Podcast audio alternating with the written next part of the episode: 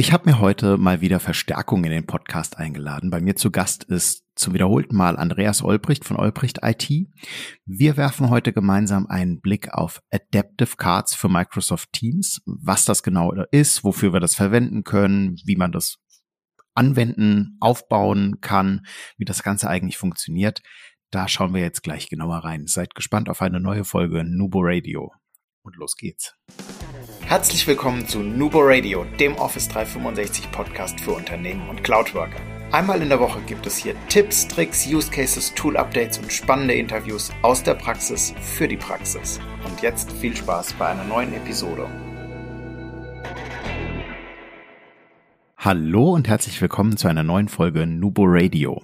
Mein Name ist Markus, ich bin heute euer Host und ich habe wieder zu Gast, wie eben schon angeteasert, den lieben Andreas. Andreas, vielleicht für alle, die dich noch nicht gehört haben in deiner ersten Vorstellung, noch mal kurz, wer bist du, was machst du oder was macht ihr? Und äh, dann gucken wir aufs Thema. Guten Morgen zusammen, ich bin Andi von Olbricht IT. Schon im zweiten Podcast, freut mich sehr, Markus, heute etwas früher als letzte Mal wir von Olbricht IT machen Microsoft Cloud, alles was da zugehört, viel Power Automate, Power Apps und auch das Thema von heute. Was sind denn diese adaptiven Karten? Diese, oder Adaptive Cards, vielleicht einigen wir uns erstmal auf, sind wir heute Englisch oder sind wir Deutsch? Adaptive Cards klingt besser, würde ich sagen. Finde ich auch, ja. Dann bleiben mhm. wir doch bei den Adaptive Cards. Ja, also aus unserer Perspektive vielleicht als Entwickler sind Adaptive Cards Codeschnipsel ähm, im JSON-Format, die wir einfach anpassen können. Und aus User-Sicht würde ich das Ganze mal so betiteln ähm, wie eine dynamische Karte. Wenn man sich das in Microsoft Teams vorstellt, bekommt der User Informationen auf einer kleinen dynamischen Karte und kann damit interagieren. Sieht man die Karte auch in anderen Tools? Also werden die auch in anderen Tools dargestellt oder zur Verfügung gestellt oder bin ich Teams only?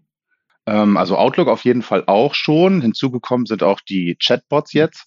Und grundsätzlich ist das Ganze ja ein Open Source System, was sich an den jeweiligen Host anpasst. Also ich denke, da wird es noch weitere Interaktionsmöglichkeiten in der Zukunft geben. Okay.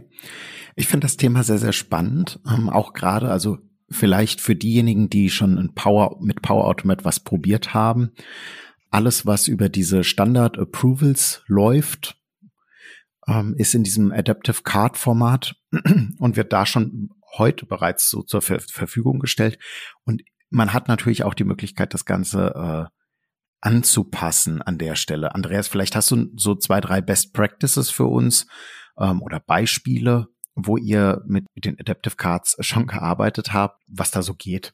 Ja, also natürlich ist der Hauptanwendungsfall die Approvals. Ähm, das war damals deutlich schwieriger. Jetzt gibt es ja schon Beispielbausteine direkt aus Power Automate, wo man eigentlich den Code der Adaptive Cards gar nicht mehr anpassen muss. Der Hauptanwendungsfall ist meistens dort, dass man das Design ein bisschen anpasst und die Grundfunktion der Adaptive Card gleich lässt, also für den Approval-Fall. Dazu, um das Ganze anzupassen, gibt es auch äh, eine wunderbare Webseite von Microsoft zur Verfügung gestellt, adaptivecards.io, die einem hilft, diesen Code zu generieren. Also ähm, quasi per Drag and Drop sich Schaltflächen einzufügen, Bildchen einzufügen, den Text zu ändern, die Schriftart, damit es äh, zum Unternehmen passt. Wie ist deine Erfahrung gerade, wenn wir äh, Richtung Schriftart gucken? Custom-Schrift, ja, nein? Oh, weiß ich nicht. Weißt du es? Nö. vielleicht weiß es aber jemand aus der Community. Genau. Custom-Schriftarten in Adaptive Cards, hat das vielleicht schon mal jemand gemacht? Antwortet doch kurz oder postet das unter LinkedIn, Instagram, schickt uns eine Mail, schreibt auf der Homepage, wie immer ihr möchtet, ihr erreicht uns. Wir haben es noch nie ausprobiert, weil ich persönlich bin sehr großer Verfechter der Standardschriften. Ja, geht mir gleich. Machen einfach am wenigsten Probleme, muss man, muss man gestehen an der Stelle. Ja, und ist auch eigentlich wahrscheinlich so nicht gedacht, weil es ja auch ohne CSS und HTML auskommt und sich ja eigentlich anpassen soll an das Host-System. So würde das eigentlich dem äh, nicht entsprechen. Mhm. Was wären denn so Beispiele für, für so adaptive Adaptive Cards?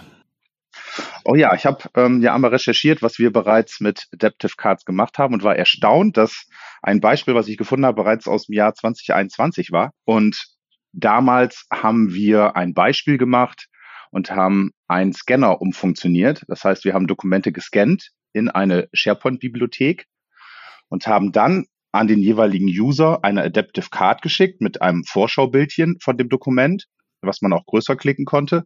Und dann konnte man auswählen, ob man von diesem Dokument eine OCR-Texterkennung einmal haben möchte, um das Ganze drüber laufen zu lassen und dann wieder abzuspeichern. Oder einfach einen bestimmten Zielordner, eine Abteilung auszuwählen, wo das ganze Dokument dann abgelegt war. Und das war total praktisch, weil man auf dieser kleinen Karte sofort diese drei Informationen hatte, die man brauchte und mehr halt nicht. Mhm. Wie, wie funktioniert die Karte dann? Mit Aufklappmenüs oder?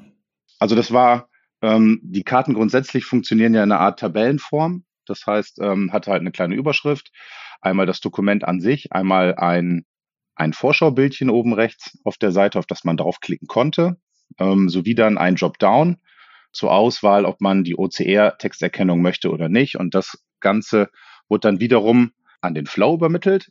Der hat die Konvertierung gemacht und dann die dynamische Karte anschließend wieder aktualisiert, was ja der große Vorteil ist, dass diese Karten halt dynamisch sind, dass sie auf Informationen warten können und mit Bedingungen sozusagen dann den nächsten Schritt vorgeben können.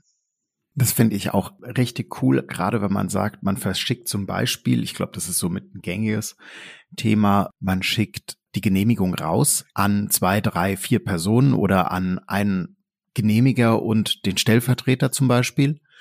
Und sobald einer von beiden genehmigt hat, passt sich die Karte automatisch an und sagt dem anderen, du musst nicht mehr, egal ob in Outlook oder in Teams. Ich finde das total cool, weil du siehst es direkt in der E-Mail drin ähm, wenn du das in ein Postfach reinkriegst, äh, ist, ist da was passiert, ist da nichts passiert, muss ich da noch was tun? Du kannst es auch direkt vom Postfach aus bearbeiten, kannst anklicken, kannst einen Kommentar erfassen und das Ganze absenden. Ähm, und das funktioniert einfach. Also ich hatte da noch nie Probleme mit. Ich finde, das ist, ist eine echt coole Möglichkeit, die da geschaffen wurde. Ja, absolut.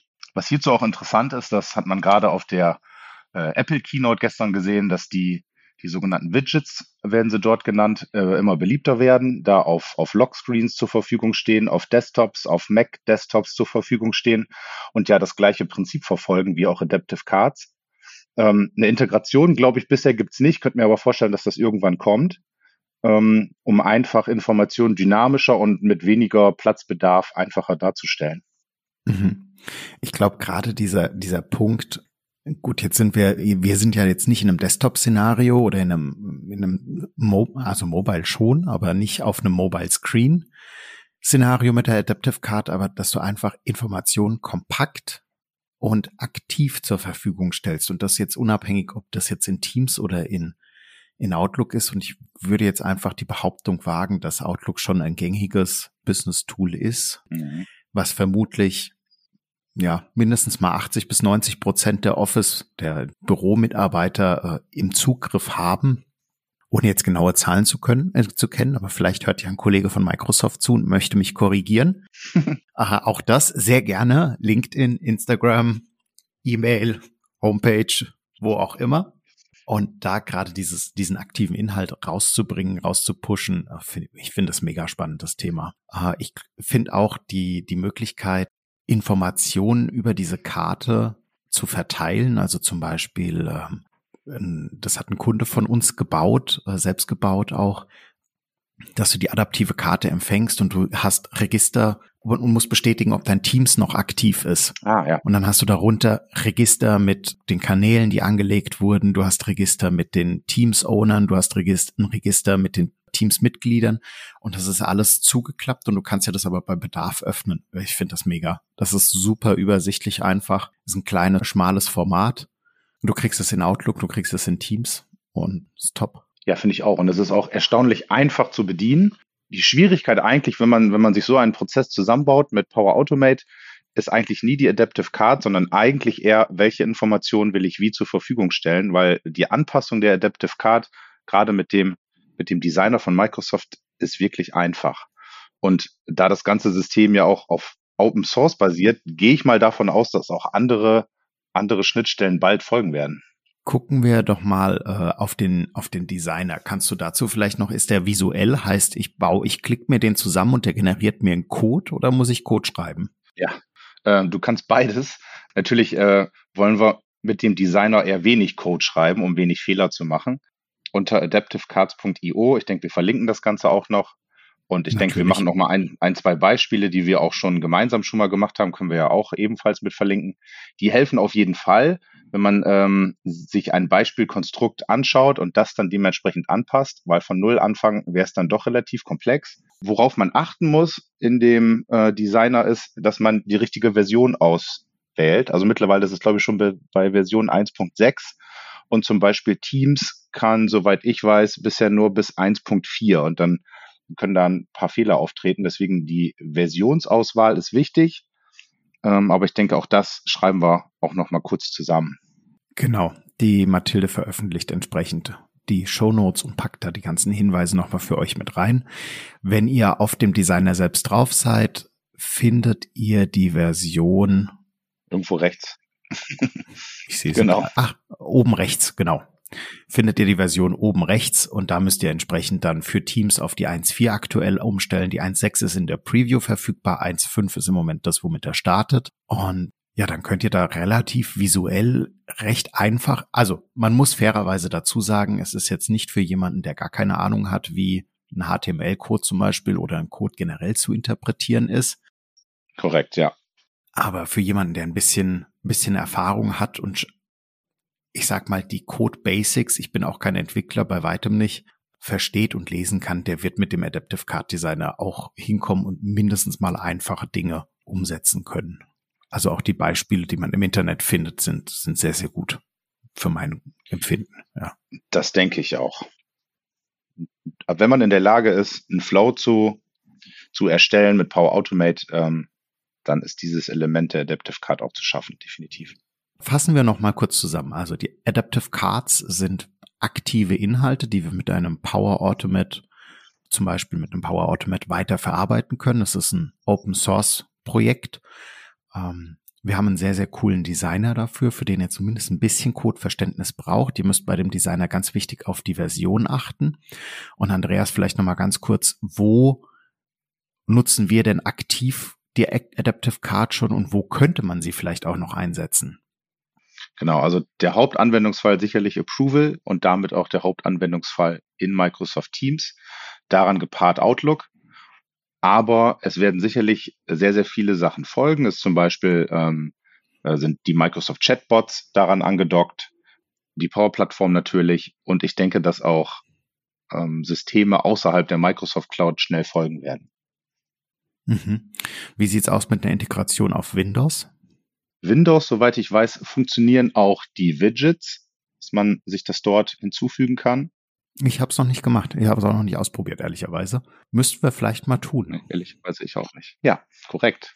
ja, lass uns das doch mal probieren im Nachgang. Da müssen jetzt die Hörer nicht zuhören. Andreas, vielen Dank für den Input und die Übersicht, die du uns gegeben hast.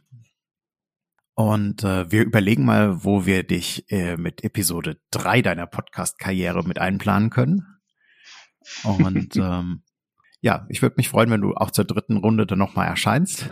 Und ja, das letzte Wort ist dir sozusagen. Vielen Dank, Markus. Episode 2 hat noch mehr Spaß gemacht als die Nummer 1 und Nummer 3 kann gerne folgen. Ich bin gespannt. Super. Vielen Dank, Andreas. Und für euch gilt wie immer, Collaboration beginnt im Kopf und nicht mit Technik. Du möchtest noch einmal mehr Details zur Folge, willst uns eine Frage stellen oder aber einfach in Kontakt treten, um dich als Interviewpartner vorzustellen? Kein Problem, auf www.nuboworkers.com findest du Insights zu Nubo Radio, als auch unsere Kontaktdaten und die Social Media Plattform. Viel Spaß beim Klicken!